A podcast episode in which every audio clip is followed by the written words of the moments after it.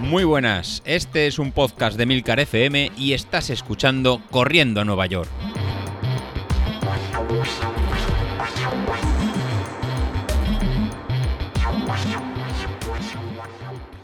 Hola a todos y bienvenidos al programa Pirata de la Semana, el podcast de los miércoles que sale cuando me da la gana, porque a los piratas nadie nos dice cuándo debemos publicar.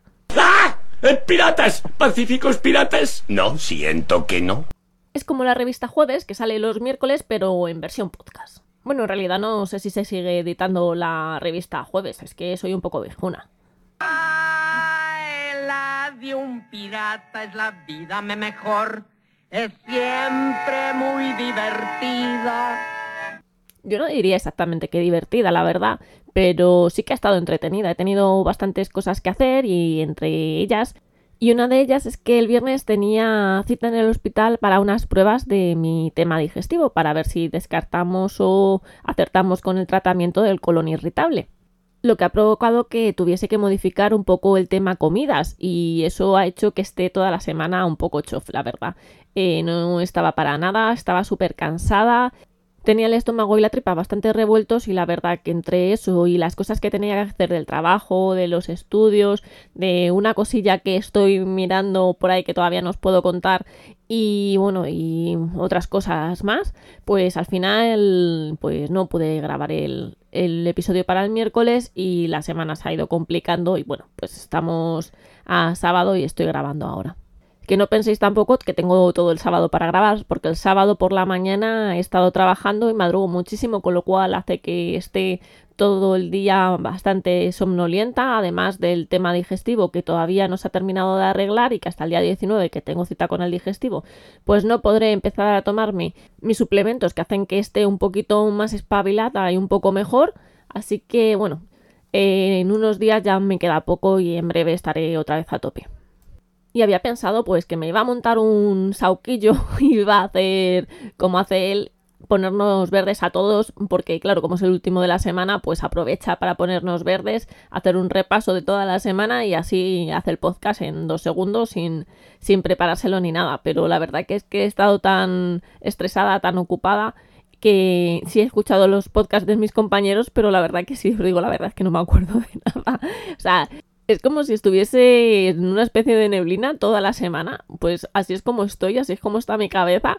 Pero bueno, eh, la cosa es que seguramente es que lo hayan hecho muy bien mis compañeros y por eso tampoco tenga nada que ponerles verde. Eh, a nadie le ha dado por hacer un medio maratón sin tomar agua ni nada por el estilo esta semana, así que bueno, solo me toca contaros más o menos lo que me ha pasado esta semana y es que he estado probando la rodilla porque, como os conté la semana pasada, fui al fisio y tengo dos tendinitis en la misma rodilla. Una seguro es debido al golpe, es donde me di el golpe y entonces tengo una inflamación, pero es una zona muy mala, según me dijo el fisio, porque es una zona poco basculada y entonces la inflamación no se termina de ir y eso es lo que está dando problemas. Ah, mm, por lo menos no es un edema óseo, le estuvo haciendo una ecografía y todo va bien, pero claro, es algo de evolución muy muy lenta y no sé si me voy a librar de que me haga punción seca esa tendinitis está por encima de la rodilla, está en el tendón rotuliano, pero por encima de la rótula.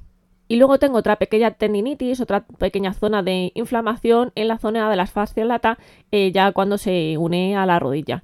Y eso pues puede ser por el tema de que al tener la otra tendinitis, al final pues va sobrecargando de diferente manera la rodilla y al final la cintilla pues da la lata en la zona de la rodilla. En ninguno de los dos casos la inflamación que hay es muy grande, pero en ambos casos está en mala zona. Entonces, el problema básicamente es que son zonas, como ya os he dicho, poco vascularizadas y que van a tardar en, irse. Lo bueno es que yo pensaba que me iba a prohibir totalmente correr, porque era lo que primero te dicen siempre, cuando tienes alguna lesión, pues que no corras. Y al revés, lo que me dijo es que corriera, de hecho me dijo que era lo que debía hacer, salir a trotar, y que me tenía que observar si esa rodilla, la rodilla que tengo mal, pues da problemas, empieza a molestar, que siga corriendo, pero mm, si la molestia está de entre un 1 a un 5. En el momento que pueda sobrepasar el 5, pues que me pare. Y además toca hacer ejercicios de propiocepción para esa rodilla y me he comprado un cojín de estos de equilibrios de Decathlon que bueno, lo he usado un par de veces solo y tengo que usarlo más, la verdad. Pero es que, como os he dicho, tampoco es que haya tenido una buena semana para estar todos los días haciendo fortalecimiento y saliendo a correr. Además, le conté al fisio que tenía la media maratón de Madrid y que tenía intención de por lo menos ponerme en esa salida. Y bueno, estas son las declaraciones del fisio. Toma, toma locurón. Bueno, tengo que confesaros que en realidad el fisio me dio permiso para correr la media maratón de Madrid. Flipa, flipa. Me dijo que pensaba seriamente que podía hacerla. Además me aconsejó el hecho de usar una banda como las que se usa para la tendinitis rotuliana, pero la que se usa para la cintilla iliotibial. Y es que me dijo que así las fibras de los tendones harían menos trabajo y por tanto podría acabar la, la carrera con éxito. Y bueno, la verdad es que es la primera vez que me enfrento a una carrera con esta sensación de que en realidad, de verdad, de verdad, no sé si voy a poder terminarla. Y no solamente con eso, sino que además no sé si me merezco terminarla. Y no sé, no solamente por el hecho de la rodilla, sino por el hecho de los entrenos, que prácticamente no he cogido las zapatillas. Esta semana he hecho solamente un entreno de 8 kilómetros, muy, muy despacito. Y siendo realista, porque la verdad es que me conozco mucho, no me veo en condiciones. De hecho, es que me veo en las peores condiciones desde hace muchísimos, muchísimos años. Se me ha juntado muchísimas cosas. Mucho tiene que ver con el tema intestinal porque al final me crea una bajada de defensas, me crea que tengo el hierro normalmente por los suelos, aunque yo siempre intento suplementarlo con la dieta, es decir, intento que en determinados periodos eh, la carga de hierro de los alimentos sea mayor, comer más alimentos con hierro, pero al final, pues es lo que es. Hay momentos en los que no digiero bien los alimentos y eso hace que pues no tenga suficientes vitaminas, minerales y hierro, y de ahí todas las bajadas de defensas que he tenido en los últimos meses. Pero es que además la falta de hierro, que se denomina anemia ferropénica, afecta a la actividad física y esto es debido a que el hierro se encuentra en la hemoglobina. La hemoglobina se encuentra dentro de los eritrocitos, dentro de los glóbulos rojos, que es la molécula encargada de coger el oxígeno, es la que atrapa el oxígeno y lo va llevando eh, a través de la sangre por los diferentes tejidos y lo va a soltar en los diferentes tejidos para que obtengamos energía a partir de la oxidación de los alimentos. Pero es que además el hierro forma parte de otra molécula muy parecida a la hemoglobina que se llama miohemoglobina y que se encuentra dentro de las células musculares. Y que va a ser la encargada de que en el músculo haya suficiente oxígeno y por tanto se pueda obtener suficiente energía para realizar la contracción muscular. Y bueno, creo que la relación entre contracción muscular y el hecho de correr pues ya es demasiado obvia como para tener que explicar nada.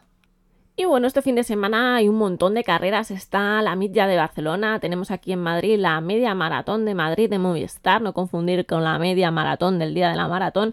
Y también tenemos la maratón de Zaragoza con su 10K y hay algunas carreras más por ahí que ahora mismo la verdad que se me escapan porque tengo la mente puesta solamente en que mañana va a hacer mucho frío y eso me lleva al debate de las bolsas de basura sí, bolsas de basura no, que ha habido estos días en el grupo de Telegram. Quien no esté en el grupo de Telegram ya está faltando. Tenéis que buscarnos como Corriendo a Nueva York.